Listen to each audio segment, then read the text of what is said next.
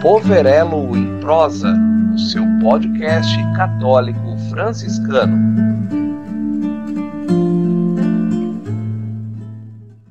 Olá, amigos e amigas, paz e bem. Sejam bem-vindos a mais um podcast Povorela em Prosa. Eu sou a Meire, do Santuário Senhor do Bom Fim, e juntos com a paróquia Maria Imaculada, trazemos mais um tema para a nossa partilha. Hoje vamos partilhar sobre o Dia da Consciência Negra. E convidamos uma pessoa, aliás, muito importante, né, para mim, faz parte da minha vida. Tenho um carinho imenso por essa menina linda, que é a Júlia, e já seja bem-vinda, Júlia, ao nosso podcast. E eu queria que você se apresentasse, minha linda. Oi, pessoal, tudo bem? Meire, muito obrigada pela receptividade, muito obrigada a todos que estão no, nos ouvindo agora. Espero que vocês também se encontrem na paz e no bem, como sempre. É, eu me chamo Júlia, eu também é, partilhei né, muito da minha vida paroquial com a Meire, no, no Santuário Senhor do Bonfim, e é um prazer estar aqui para compartilhar um pouquinho com vocês das minhas vivências e também um pouco sobre o que eu sei a respeito dessa, dessa consciência que é tão importante da gente ter, né? É, aliás, você, você partilhou comigo no Bonfim antes, né? Com certeza. a é muito amiga, é muito amiga, aliás, foi através da minha filha que eu conheci essa pessoa iluminada, linda, maravilhosa. Eu tenho como filha também, né? Então, seja muito bem-vinda. Então, vamos começar. Julinha? Vamos lá. Então, vamos lá. Júlia, você é uma mulher negra ou preta? Essa é uma pergunta que é uma das mais interessantes, viu, Meire? Porque, assim, é, a questão de como a pessoa ela prefere ser chamada, né? Se ela prefere ser chamada no negro ou no preto, vai muito de algo que a gente considera como o termo positivo e o negativo, né? Muitas vezes existem algumas pessoas que não gostam de ser chamadas de pretas, é, elas sempre associam essa, essa palavra, né, a uma ofensa. Eu não, eu não considero como uma ofensa, inclusive eu até prefiro, né, por eu ter o tom de pele um pouco mais escuro, né, eu ter o tom de pele marrom bem escuro, eu prefiro mulher preta, né, no sentido de não considerar como uma ofensa, e sim como a minha raça mesmo, sabe, como se é algo que, que me dá muito orgulho. Mas existe, é, é, tipo assim, o racismo, né, é, ele tem muito nessa, nesse, nessa da, do colorismo, né, não tem? Muito dessa forma de nomenclatura, viu, Meire? Aqui no Brasil, a gente pode observar que às vezes as pessoas sentem esse receio, né, de serem chamadas de pessoas pretas, serem chamadas de pessoas negras, porque junto com isso acaba carregando também todo aquele estigma, né, de você ser uma pessoa preta, você ter que ter uma história que foi difícil, uma história que foi sofrida.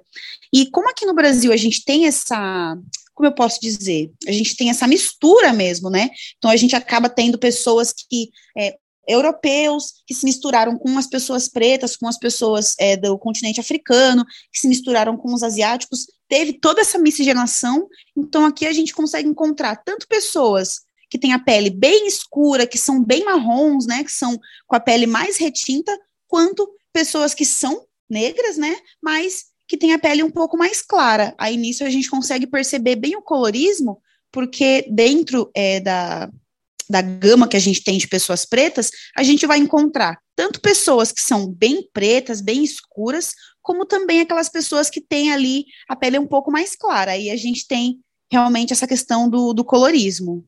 E as pessoas com a pele mais escura, é, o, o preconceito, ele é mais, é, ele é, é, é o racismo se torna mais, é, não, não, vou falar, é, é, mais, é mais descarado, vai, né? Mais escancarado, não né? é? Eu percebo, Meire, porque não tem como a gente se esconder, né? É, eu lembro, tenho muitas memórias de quando eu era mais nova, né, dentro da minha infância, por eu ser uma mulher que sempre tive a pele escura, meu cabelo sempre foi um cabelo bem afro, bem, bem crespo mesmo, sabe, black power, é, pelos meus traços também, né, pelo meu nariz largo, pela boca grande, eu nunca pude passar despercebida de ser uma pessoa preta, mas é, em antemão, tem algumas pessoas que têm o tom de pele um pouco mais claro, que aí elas acabam colhendo um pouco desses privilégios, né? de durante a vida delas, elas não terem tido esse contato tão, tão cruel, digamos assim. Então, a, a, questão das piadinhas, a questão daquele bullying que muitas vezes a gente tem na escola, sabe? Tipo, ah, ah, seu cabelo é ruim, ah, seu nariz é, é de preto. Muitas vezes, as pessoas que são pretas também, mas que têm a pele um pouco mais clara, elas acabam não passando por esse tipo de situação, né? Ela acaba sempre caindo um pouco mais para quem é mais escuro. Legal. Júlia, e entrando um pouco na, na, na, na, religiosidade, como a nossa, né, da, da, de cristãos, como a Igreja Católica trata ou aborda o Dia da Consciência Negra?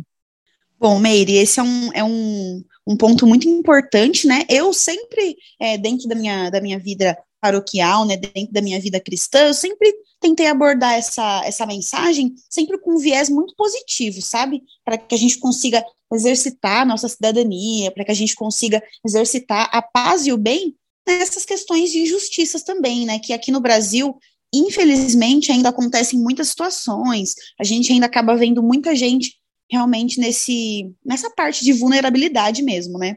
É, pela vivência que eu tenho, né, da, da, questão de como isso é abordado dentro da Igreja Católica, eu acho que a gente aborda, né, essa questão, né, chegando, quando vai, sempre chegando nessa essa época de dezembro, nessa época de novembro, né, aliás, nessa, nessa data, as pessoas costumam abordar esse tema, costumam pensar, né, em, em grandes pensadores, em grandes em grandes santos, em grandes mensagens, né, que as pessoas pretas têm a passar para a gente através da igreja, da igreja católica, mas eu acho que nós, como comunidade, a gente tem que sempre deixar na nossa mente o que a gente está fazendo ativamente, sabe, para ter essa consciência.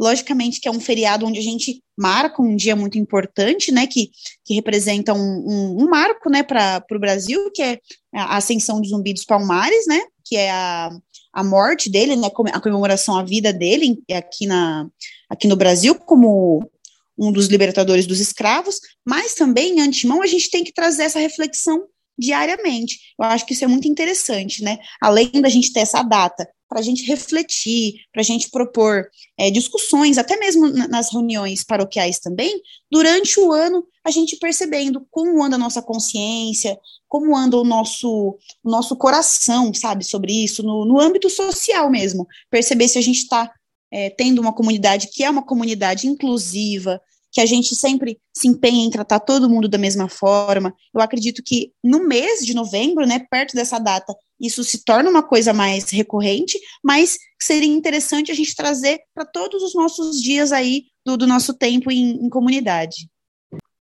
É interessante. E já entrando nisso, né, é, qual é a nossa dívida, não a nossa, qual é a nossa geral da dívida histórica com os pretos, né? Na, na religião, historicamente, qual é a, a dívida? Bom, Meire, a, a dívida histórica, né, é, mundial, ela é pautada muito no sentido de que lá antigamente, né, quando o, os, os povos europeus eles invadiram a África, né, para poder explorar o que, o que tinha na terra daquele continente, eles acabaram se deparando com pessoas que tinham uma forma de vida diferente. Então, a cultura era diferente, a, a forma de moradia, de vestimenta, é, a forma de, de vivência mesmo do geral era diferente. E aí, nesse momento, teve uma quebra. Então, quando eu vi o meu diferente, a pessoa que vivia diferente de mim, pensava diferente de mim, teve essa quebra de um se considerar mais do que o outro. E aí eu acho que é aí, nesse ponto que se inicia aí, né, uma dívida histórica com o povo preto é, mundialmente dizendo, por quê? A partir desse, dessa quebra, né, dessa quebra de comunidade, essa quebra de, de humanidade no geral, é, uma pessoa, né, um lado da história é, se pôs como dono do outro. E aí isso é muito complicado, porque a gente tira a humanidade da pessoa, a gente tira a cultura, a gente tira o, o sentimento, tira a moral de uma pessoa para colocar ela como um objeto. Então, a partir do momento que você chega numa terra estranha, você compra aquelas pessoas, e aí você vende ela mundialmente como um, um produto, né, como um, como um escravo, como algo que está ali para trabalhar, você acaba por arrancar a, a, humanidade dele. Então, realmente, a dívida histórica que a gente tem mundialmente é no sentido de devolver às pessoas pretas essa, esse sentimento de pertencimento, esse sentimento de ser um humano que, que merece respeito, que merece o seu espaço, que merece construir a sua história e, e acima de tudo, merece ter oportunidade para mostrar tudo isso, né? É, agora, trazendo isso um pouco para o âmbito, né, para o âmbito da nossa religião, né, para nós que somos católicos apostólicos romanos, é, a dívida histórica que a gente tem que exercitar, ela é muito no sentido do nosso dia a dia, gente. Por quê? É, a forma, né, como a Igreja Católica ela foi difundida aqui no Brasil, é, não engloba tanto assim a comunidade preta, né? Isso desde os primórdios de, da, da criação do Brasil mesmo, né? Quando os portugueses eles vieram para cá, eles já tinham esse estigma de que nós, que somos os portugueses, que somos os europeus, somos melhores do que esse povo preto que nós trouxemos para cá para trabalhar para a gente. Então, a dívida histórica que a gente tem que exercitar, né, até religiosamente dizendo, é no sentido de nunca é, se ver como superior a ninguém, porque nós estamos nesse lugar de religiosidade, é, da gente nunca se pôr como é, segregar novamente. A gente sempre tem que estar no sentido de, de união. Então, eu acho que é dessa forma, né, que dentro da nossa fé, da nossa religião, a gente vai não só exercitando aquilo que, que Jesus nos ensinou e nos ensina, que é a resiliência, mas também a gente vai aos poucos sanando essa dívida história essa dívida histórica, né? A gente vai pegando o que aconteceu lá no passado, lá nos primórdios, quando foi o início do nosso país, para hoje, a gente vai desconstruindo tudo isso, todos esses padrões de uma pessoa ser melhor do que a outra ou pior do que a outra. A gente sempre tem que estar tá num sentido de colocar todo mundo com igualdade, né? De, de, de poder se expor e dar espaço para que isso consiga acontecer. É, hoje eu vejo que essa discussão ela tá, tá vindo com muito mais força, que as pessoas elas estão levando isso muito mais a sério, e eu percebo que essa dívida histórica finalmente, né, aos poucos, ela está sendo sanada. Cada dia que passa, a gente percebe que realmente as pessoas estão se vendo mais como semelhantes e menos como diferentes, e eu espero que isso seja para sempre. É interessante é, você falar né, sobre, principalmente da escravidão, dentro da religião, nós temos então que voltar, né, é, é, é, lá, lá, atrás e entender melhor o que Deus, né, pediu para libertar o povo dele da escravidão, né? Deus nunca quis, né, nenhum povo dele como escravo, né? Exatamente. Então, quer dizer, então nós temos que é, é, voltar lá e talvez aprendemos, né, ver a real, né, a mensagem que Deus quer nos passar, né, porque aí cometemos os mesmos erros, as mesmas falhas, né, é, como o, os egípcios lá, né, como o Egito, né, os faraós. Aquele tempo. Exatamente. Quer dizer, é, aqui nós falamos da cor, né? Mas não se tem que falar. Quer dizer, a gente está tratando né, o nosso semelhante da mesma maneira. Exatamente. E principalmente também como a gente quer ser tratado, né? Eu acredito que e a palavra de Deus, né? A palavra de Jesus, principalmente, traz muito isso para a gente, traz muito essa, esse sentido de, olha, por mais que você tenha uma trajetória diferente do seu irmão, por mais que você tenha uma opinião diferente do seu irmão, e também tá tratando da consciência da consciência negra, né? Por mais que você tenha aparência, porque ser negro, a única coisa que muda de uma pessoa preta para uma pessoa branca é a aparência. Por dentro, nosso coração é igual. Deus nos vê como semelhantes, né? Então é a gente realmente externalizar isso, fazer o que Jesus faria por nós, que é sempre dar esse sentido de buscar ao máximo a, a, igualdade mesmo, nunca se vê como diferente, sempre ver as situações com muita resiliência e se colocar no lugar do irmão, né? Como eu gostaria de ser tratado nessa situação? Como eu gostaria de ser ouvido nessa situação? É assim que aos poucos a gente não só se aproxima do, do da, de sair né, desse sistema tão racista que a gente tem aqui no Brasil, como também a gente tenta alcançar cada dia mais o que fala a nossa fé, né? É, principalmente para nós que, que seguimos também essa vertente franciscana, de ter muito essa questão de, de apaziguar as situações com seu irmão, né? Nunca querer ter uma briga, mas sempre querer ter a paz ali instituída e buscar isso através do diálogo, através do exemplo de vida, que é muito importante, você ser uma pessoa íntegra é, é muito importante nesse caso, e, e trazer isso realmente para o seu dia a dia, né? Não ser algo que a gente faz só de vez em quando, mas diariamente tentar pensar como Deus nos enxerga enxergar o nosso irmão dessa mesma forma.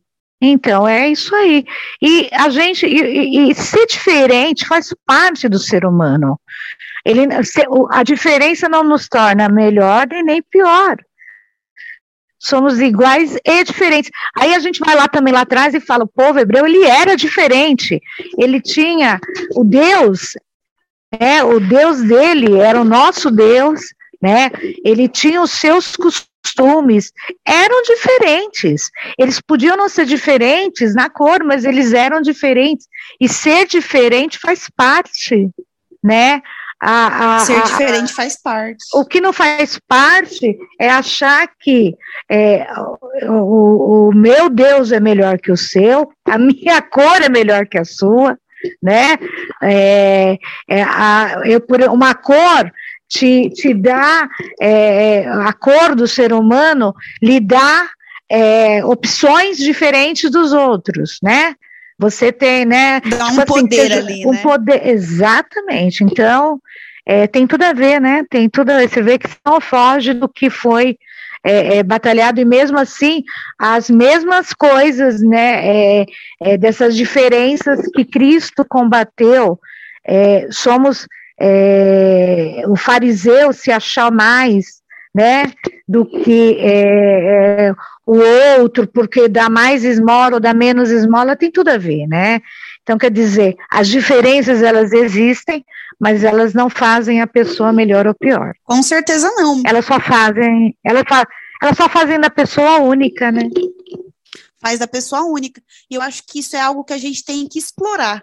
É, às vezes a gente tenta colocar todo mundo numa caixinha para a gente buscar ser, ser, ser todo mundo igual, mas isso até tiraria a graça, eu acho, né? Da, da, gente ser pessoas singulares. Então, cada um tem a sua aparência. Tem gente que é alto, tem gente que é baixo, tem gente que é magro, tem gente que é gordo. E a gente precisa tirar da nossa cabeça que tem um certo e tem um errado porque não existe isso.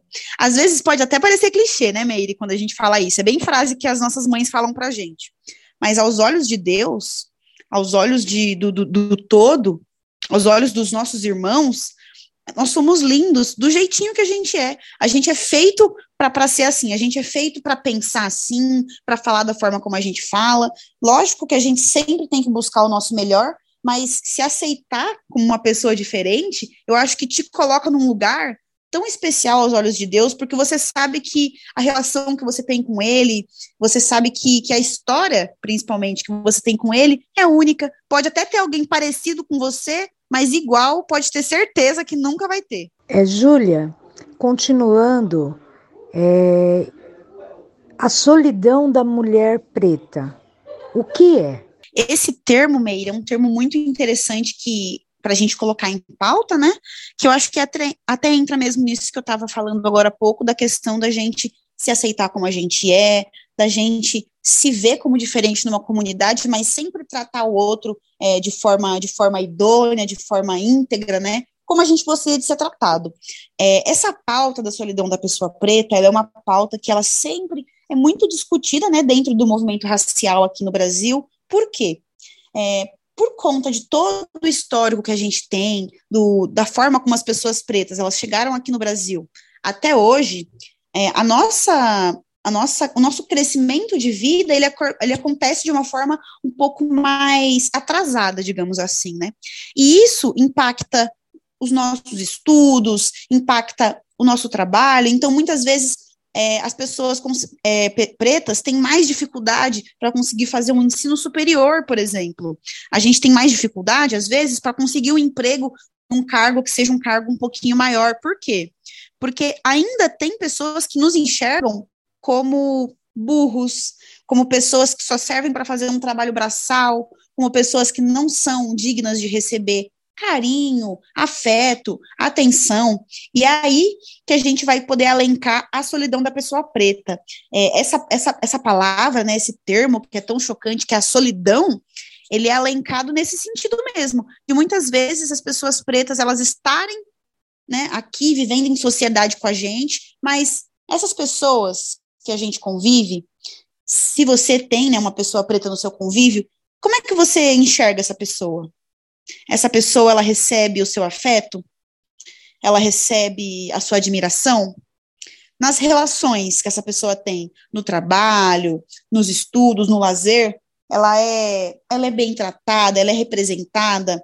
A gente vê muito isso aqui no Brasil, né, no sentido de que assim, por mais que eu consiga chegar num espaço, então, por exemplo, eu felizmente, né, eu consigo agora, né, estou no sexto semestre da faculdade, eu consegui ter acesso ao ensino superior, mas muitas vezes ali dentro daquele espaço, eu percebo que a forma como eu sou enxergada é uma forma um pouco com me subestimando, sabe? Não tem a questão de, de admiração, mas de subestimar, de muitas vezes não ter o tratamento semelhante aos outros alunos, por exemplo. E isso entra na questão da solidão da pessoa preta, por quê? Porque nos segrega, nos tira do todo, nos tira do círculo da comunidade, do círculo da sociedade, e nos coloca excluídos. Então é como quem diz assim: olha, você pode estar tá aqui, você pode estar tá nesse espaço, você pode comprar isso, você pode estar nesse restaurante, nessa faculdade, mas você ainda não é igual aos outros. Você pode estar aqui,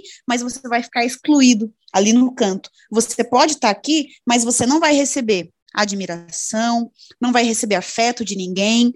A única coisa que você pode é estar aqui. E, e esse é o ponto de você ver que muitas pessoas elas acabam se tornando pessoas solitárias, né? Acabam se fechando para o mundo porque isso acontece de forma tão corriqueira que acaba tornando a vida mais fácil quando você está sozinho. E eu, eu achei interessante a gente abordar esse ponto, por quê, Meire? Porque você ser uma pessoa religiosa é você ser disposto a incluir.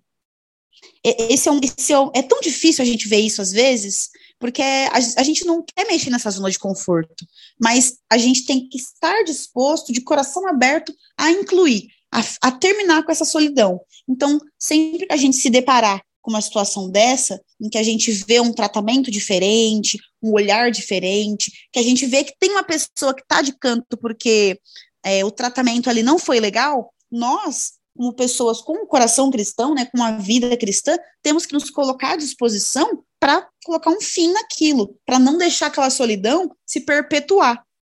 É, eu trago aí também um adendo, tá bom, pessoal? Principalmente as nossas crianças.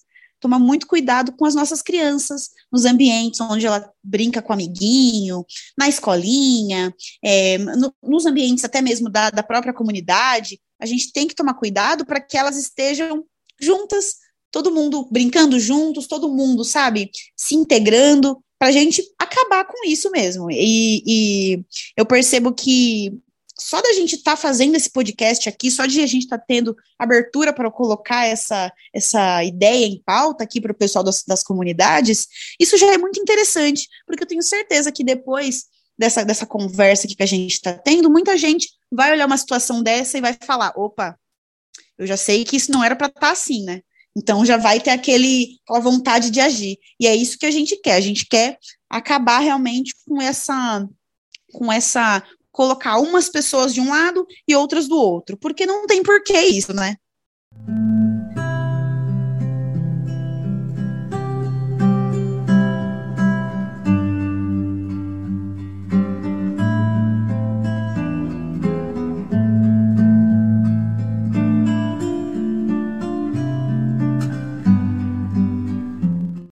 Aproveitando que você entrou nesse, você estava falando desse tema, então eu já vou perguntar: a cor segrega e oprime também vida, em vida de comunidade? Olha, Meire, essa é, é, esse é um ponto que a gente tem que sempre tomar muito cuidado, porque tanto entra na questão de diferença, então a gente tem que também colocar a diferença em pauta, porque tem a dívida, essa, essa dívida histórica que a gente discutiu também. Então, a partir do momento que a gente sabe que tem um buraco tem uma lacuna na forma como a gente foi inserido aqui no Brasil, a gente tem que saber que isso é uma diferença. Então, tem sim pessoas brancas, tem sim pessoas pretas, pessoas amarelas, pessoas indígenas. Só que isso não pode ser um ponto para nos separar em grupinhos. Não pode ser um ponto. Tem que ser um ponto para a gente observar o que a gente tem que fazer enquanto sociedade para é, que todo mundo possa ter os mesmos direitos e deveres, mas para que também a gente aprenda a viver com as diferenças. Então a gente não vê isso de cor e raça como algo que nos segrega, né? Nos divide em grupos, mas algo que faz com que a gente enxergue o diferente e mesmo assim escolha acolher e conviver. Perfeito, mas é, ainda nesse tema, é, a gente tem que trabalhar muito ainda, talvez isso que nem você, você nos alertou e nos, você está nos alertando principalmente em comunidade, tá? A não a gente eh, se atentar a isso. As nossas crianças, é, tem a pastoral da catequese, tem a comunidade de jovens, e depois tem outras aí comunidades, tem encontros de casais. Claro que o, o amadurecimento, ele nos deixa, sei lá, amadurecidos. a gente, não, a gente tem outra visão. E como criança, compete muito a as catequistas e aos pais, tá? A partir, então, a não terem esse tipo de é, opressão, de, de, de, de, de é, é, dividir mesmo, né? De fazer, ó, esse grupinho nosso, e aí você vai olhar, só tem criança branca no grupinho, entendeu? Falando de consciência negra, Claro que isso é para tudo, né? Para os orientais, para todos os povos. Hoje o Brasil ele é composto, né, de vários povos, né? E mas a gente vê realmente que existe uma separação, né? E aí a igreja você tem, você precisa, você passa aí um recado muito importante para nós. Com certeza. Eu até tenho um ponto para te perguntar, Meire. Você já viu uma criança Pense numa criança do seu convívio, que tem uns 4, 5 anos. Você já viu uma criança sendo preconceituosa com alguém? Não. Não. Eu, eu também nunca vi. As crianças, é, isso, isso eu gosto muito de, de entrar nesse paralelo. Né? As crianças, elas têm uma inocência admirável. Porque elas, elas, elas sentam e brincam qualquer amiguinho. Se o amiguinho tiver alguma deficiência, se o amiguinho for de cor diferente, se o amiguinho for gordinho. A criança ela quer brincar, ela quer conviver, ela quer, ela tem um amor que, que, que transcende qualquer preconceito. Então cabe a nós que somos as pessoas mais velhas, cabe a você que é pai, que é mãe, que é padrinho, que é madrinha, viu? Você aí que batizou também, cabe a você tá ali assistindo para que essa inocência se perpetue. Não que você se torne um adulto inocente, porque isso é impossível. A gente, ao longo da vida, vai tendo noção das coisas da vida, das dificuldades, das coisas boas, das coisas ruins. Mas a gente não pode, Meire, é deixar se contaminar. É deixar entrar a minhoca na nossa cabeça. É pegar aquela mesma inocência da criança que brinca com qualquer pessoa e trazer para nós, para nossa acolhida, para nossa, para nossa vida mesmo. Encontrar com uma pessoa e em vez de julgar ela, acolher e conviver, que é isso que, que eu acredito que vai, vai fazer com que a gente não se segregue, a gente não se coloque em caixinhas, e sim com que a nossa vida em comunidade ela seja cada dia mais um exemplo mesmo, porque até mesmo, né, em muitos contos bíblicos a gente sempre acompanha situações em que houve separações. E isso nunca nos traz uma lição boa sempre nos traz uma lição de, de quebra. Então a gente não pode repetir essas histórias novamente. Vamos colocar um olhar mais crítico para isso. Desde novo, a gente consegue moldar as pessoas a isso, né? Então, por que não é, perpetuar essa inocência que as crianças têm de, de acolher, de amar e de conviver para ao longo da nossa vida, né?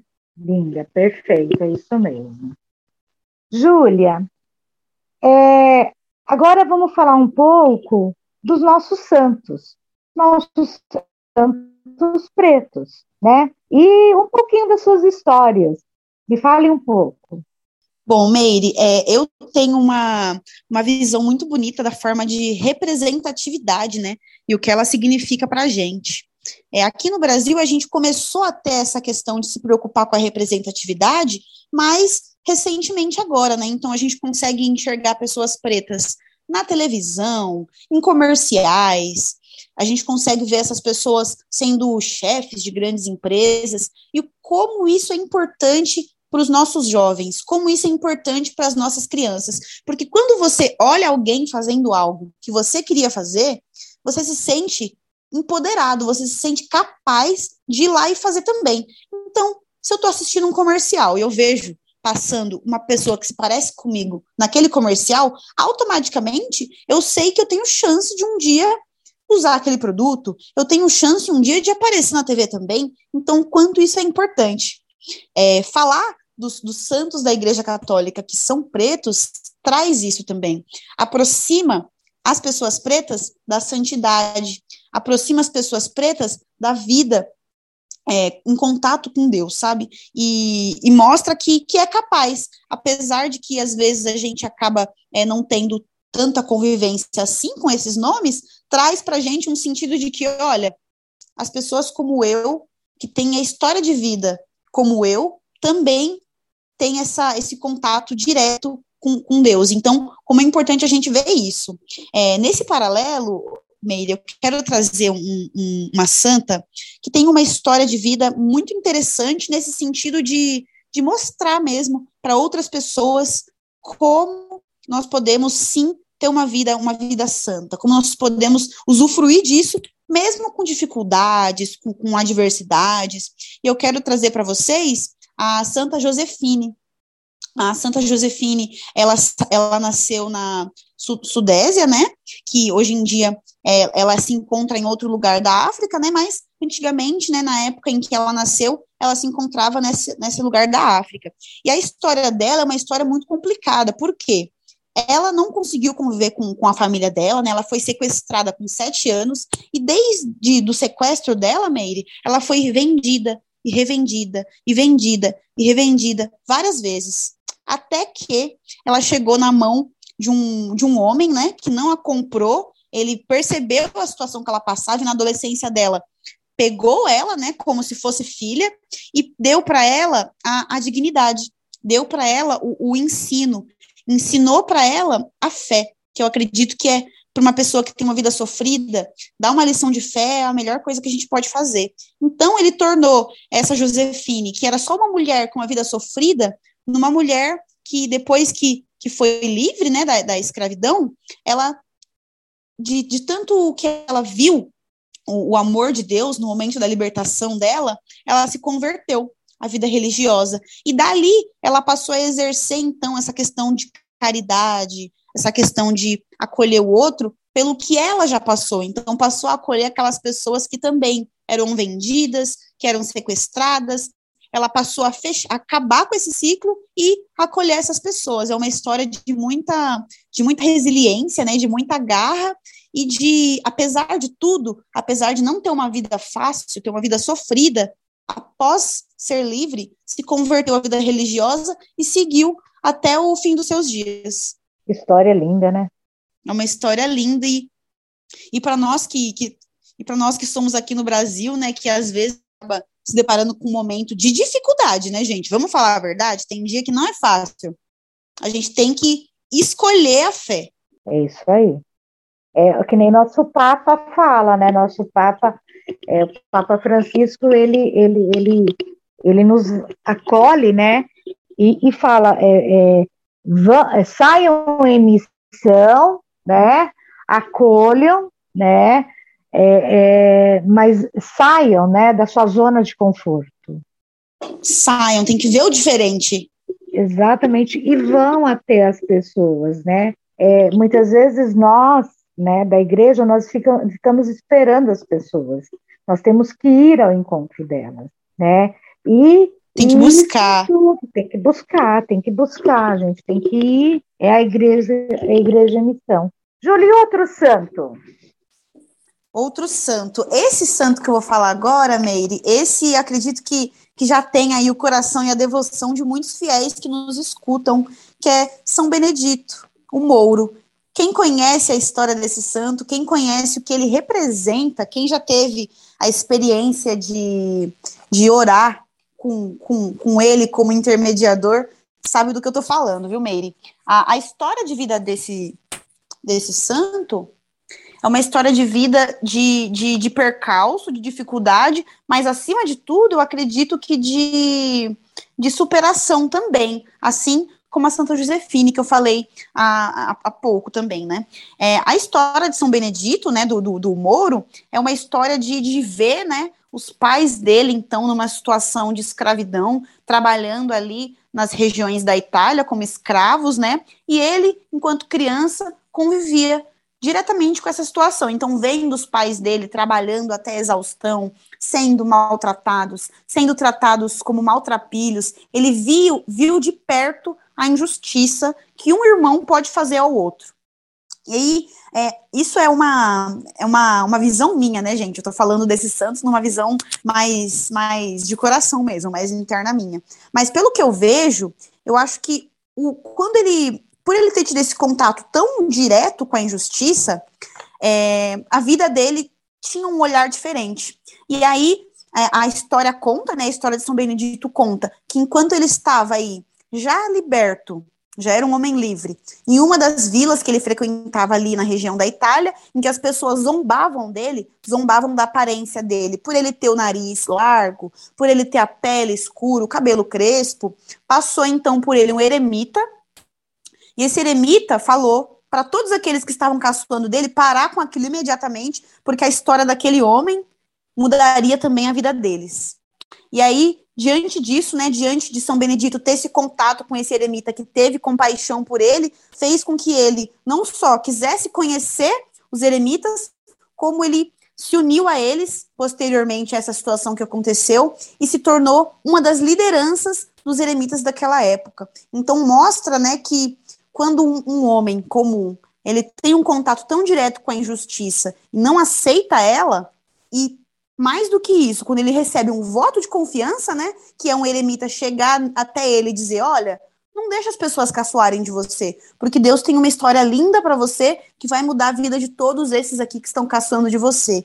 No momento em que ele se colocou nesse lugar de confiança, ele começou a sair do lugar de injustiçado para aquele que impõe a justiça, para aquele que fala também em nome de Deus e que conseguiu ser liderança entre os eremitas. Então é uma, é uma história que mostra que quando a gente está num lugar desconfortável, né? Quando a gente está num lugar onde a gente vê muitas injustiças, onde a gente vê coisas que a gente não quer ver, a gente não tem que sair dali, não. Tem que permanecer ali e mudar aquela situação. Se você se encontra dentro de uma. dentro de qualquer círculo da sua vida que tem algo que te incomoda, que tem injustiças que te incomodam, não saia dali. Permaneça e seja você a mudança que você quer ver. Muito bom. Muito bom mesmo, né, menina? Agora, eu vou falar, assim, é, até nem sei se você vai preparar alguma coisa, mas deixei ela para o final né? Para que você dê até o seu depoimento de Nossa Senhora. Ai, gente. A nossa padroeira, né? É. é gente, a minha história, né, que eu tenho para compartilhar com vocês é uma história assim de, de contato direto com a fé através de Nossa Senhora, não só em situações que têm a ver com, com a minha pessoa enquanto pessoa preta, né, como raça, mas com afeto e sentimento também, né? É, eu não sei se é, muitas pessoas conhecem também a, a, minha história, mas eu vou contar um pouquinho para vocês. É, eu nasci em 98, eu sou bem jovem ainda, tenho 23 anos, e a minha vida inteira sempre foi uma vida muito. Eu sempre vi a vida de uma forma muito bonita. Eu sempre gostei de ver a natureza, os animais. Eu sempre fui muito faladeira, sempre gostei de conversar com todo mundo, abraçar, sempre gostei de, de, de colocar um pouquinho de mim nos lugares, sabe? Isso desde muito novinha. Então eu sempre vi a vida com muita alegria. E eu lembro que desde nova, né, antes da minha mãe começar a me levar na catequese, antes de eu ter esse contato direto com a Igreja Católica, dentro da minha casa, minha mãe tinha muitas imagens de uma santinha pretinha, com mantinho azul. E eu lembro que quando eu tava em, tinha esse contato inicial com aprender a agradecer a comida, aprender a rezar, aprender a orar, minha mãe sempre pedia para eu pensar nessa santinha, como se ela fosse a minha mãe, como se ela fosse minha cuidadora, como se ela fosse aquela que ia me acalantar, mais do que isso, ia me ajudar. E quando eu era criança, eu, né, tinha mais uma coisa de carinho mesmo, né, de pensar como uma, uma coisa bonitinha, mas com o tempo, né, com o passar da minha vida, principalmente na, na adolescência, né, já em vida paroquial, né, já em vida dentro de comunidade jovem, o contato que eu tive com Nossa Senhora sempre foi um contato de, de, de acolhimento. Sabe aquilo que a gente falou no começo do, do, do da nossa conversa, Meire, sobre a gente acolher, dar afeto, dar carinho? Quando eu penso em, em, Nossa Senhora, eu penso exatamente nisso, em como ela nos dá isso sem pedir nada em troca e como ela representa também essa imagem, né? Porque quando os pescadores encontraram aquela imagem no fundo do rio, a imagem que nós temos ela é preta. Então traz tanto essa representatividade quanto também o, nos tira essa solidão. Nossa Senhora, ela nos tira do, do, do, do, do escuro, nos tira do diferente e nos coloca na, clare, na clareza das ideias, nos coloca no centro de outras pessoas. Então, eu acredito que traz para a gente esse sentimento do que a gente busca, que é exatamente isso: carinho, acalanto e até mais, né? É, eu já tive momentos na minha vida de muita, muita dor também, é, por mais que, que eu tenha essa pouca idade, né? É, na minha adolescência, né, no fim da minha adolescência, eu acabei por, por perder a minha mãe, né? Minha mãe faleceu quando eu tinha 18 anos, e eu acho que ter esse momento de perda, ter esse momento de falta, é, de, de falta de maternidade mesmo, né? Que foi o que aconteceu, assim, me colocou num lugar onde eu não tinha força nem para buscar. Eu não tinha força para buscar mesmo sair daquela situação de tristeza, sair daquela situação de angústia. E aos poucos, quem vinha à minha cabeça, quem me acalantou, quem me deu colo, e, e eu não digo isso da boca para fora, gente, mas o colo mesmo, de mãe, quem me deu foi Nossa Senhora. Então, para mim, a, a, minha trajetória com ela, com tão poucos anos de vida, já é tão especial.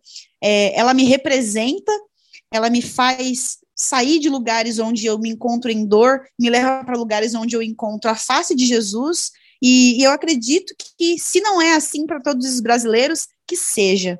Que vocês possam abrir o coração de vocês para essa conversa, para essas ideias que a gente colocou aqui, mas que vocês também abram o coração de vocês para receber esse acalanto, esse carinho que Nossa Senhora nos dá, e mais do que isso, passar para frente todo o amor que a gente recebe dela, que a gente possa passar, nem que seja um pouquinho, para o nosso irmão que sofre. Ai, eu tenho muito orgulho de você, Eu falei, não adianta. Eu falei que é, a pessoa especial é especial mesmo. Julinha, estamos no final do nosso podcast, já com o coração assim, é, pleno, pleno mesmo. Eu acho que os nossos ouvintes também vão estar é, de ter partilhado, né, de você ter partilhado com tanta sabedoria, com tanta humanidade, né, é, esse tema que para muitos ainda é, é tabu, é, não se consegue falar, se dão respostas vazias na hora que se fala disso, né, e a gente tem que ir mais a fundo mesmo, porque a gente só vai parar de errar quando a gente saber que aquilo é errado. Exatamente. Né? né? A gente tem que saber que está errado. Não tem como ficar, ah, na minha época era assim, na minha época não, está errado. Então, se reconheça o erro e pare de errar, né? Exatamente. E foi, olha, assim, foi maravilhoso. E eu gostaria que você deixasse aí, né, uma mensagem para os nossos ouvintes. Vamos lá, Meirinha. Eu quero agradecer muito pela, pela oportunidade da gente colocar essa conversa aqui.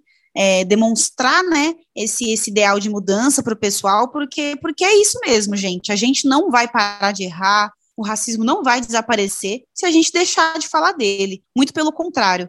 Eu quero que vocês que estão me ouvindo nesse momento sempre se coloquem no lugar de ouvintes das pessoas que sofrem com situações de racismo e se coloquem também num papel ativo de combater isso, de, de fazer com que isso acabe. Então, vamos sempre correr atrás de informações que sejam verdadeiras, vamos sempre pesquisar.